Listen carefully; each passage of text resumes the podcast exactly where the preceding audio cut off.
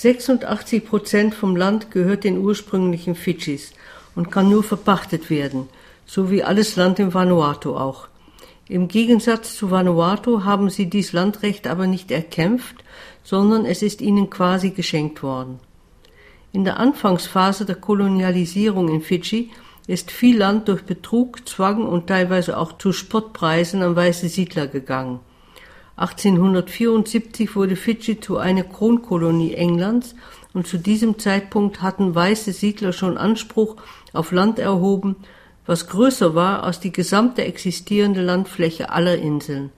Der erste englische Gouverneur Sir Arthur Hamilton Gordon griff ein und bestellte eine Kommission, die alle Landverkäufe untersuchte. Viel Land wurde an ihre ursprünglichen Besitzer zurückgegeben, da Betrug und so weiter vorlag. Aber immer noch 400.000 Morgen des fruchtbarsten Landes blieben in der Hand der Siedler. 1880 wurde dann das Landgesetz erlassen, welches jeden Verkauf von einheimischem Landbesitz verbot. Ab diesem Zeitpunkt konnte Land nur noch verpachtet werden.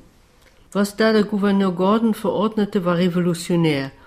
Mehr als 100 Jahre früher als Vergleichbares in Australien für die Aborigines, in Neuseeland für die Maoris oder für die Indianer in Kanada.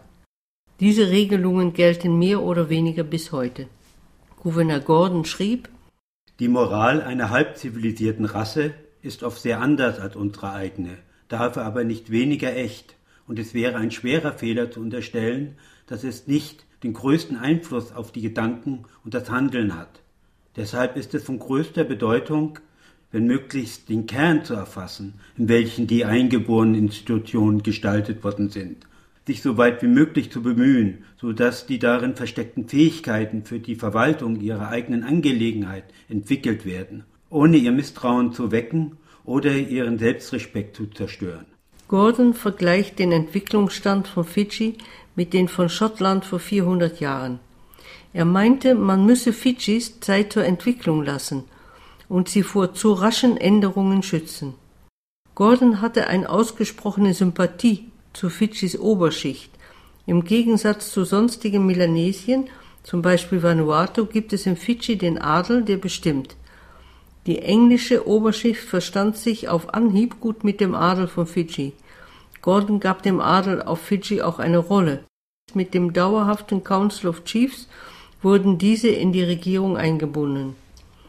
Zusätzlich wurden die Steuern von einer mit Kopfsteuer, die mit Geld bezahlt werden musste, auf eine Dorfsteuer, die mit Produkten, die dann von Regierungsvertretern verkauft wurden, ersetzt. Das neue Landrecht, die neue Steuer und die Integration der Chiefs in die Kolonialregierung waren für die Fidschis sehr positive Änderungen. Auf der anderen Seite sollte sich die Kolonie durch Plantagenwirtschaft sich selbst finanzieren, dies war nicht der Fall. Das größte Problem war der starke Arbeitskräftemangel auf den Plantagen. Durch Krankheiten nahm die Bevölkerung von ungefähr 200.000 in 1860 innerhalb von nur 21 Jahren auf fast die Hälfte, 115.000 Menschen in 1981 ab. Nicht nur das, durch die Steuerreform nahm auch der Druck, bezahlte Arbeit anzunehmen ab. Gordon wollte die Fidschi schützen, er wollte ihre Kultur sich langsam entwickeln lassen und nicht durch sklavischen Arbeitszwang zerstören. Gordon schrieb, Meine größte Schwierigkeit ist der Widerstand gegen die unzumutbaren Forderungen der Plantagenbesitzer für Sklavenarbeit. Ab 1879 wurden Inder als Plantagenarbeiter angeworben. Es kamen 60.000 Inder zwischen 1979 und 1916. Nach zehn Jahren bekamen sie einen Freifahrschein zurück nach Indien, die meisten aber blieben.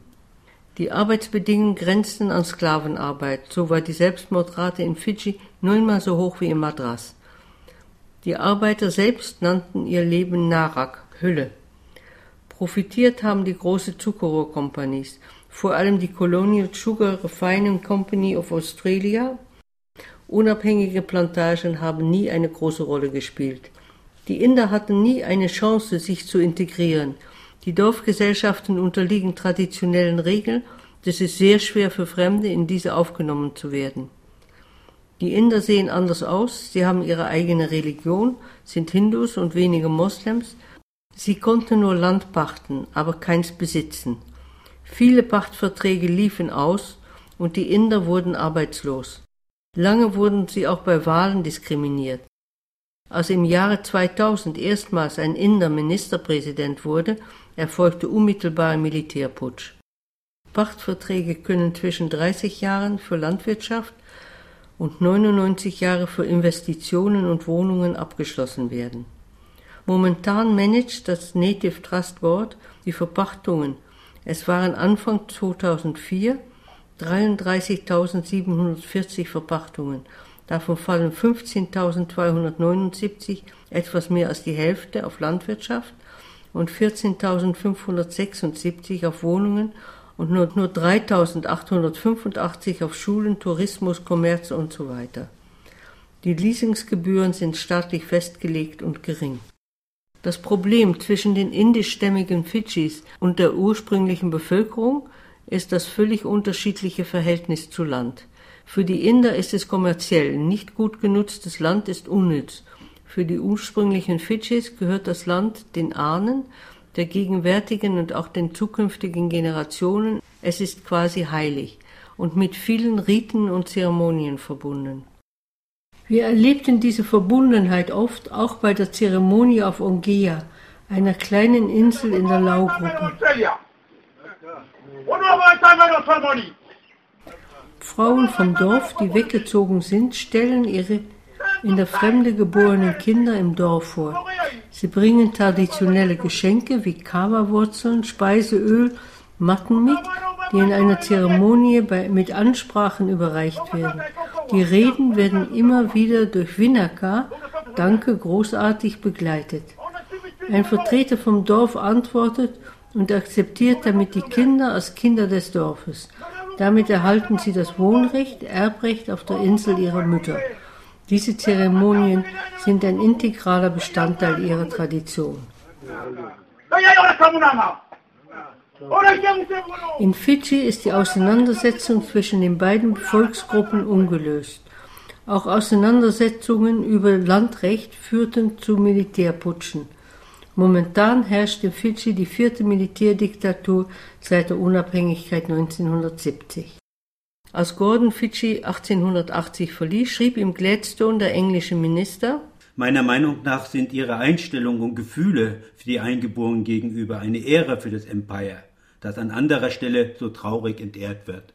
Aber Gordon selber war weniger überzeugt von seinem Erfolg. Er hat die Einheimischen wie Kinder behandelt, mit Folgen für Fidschi bis heute.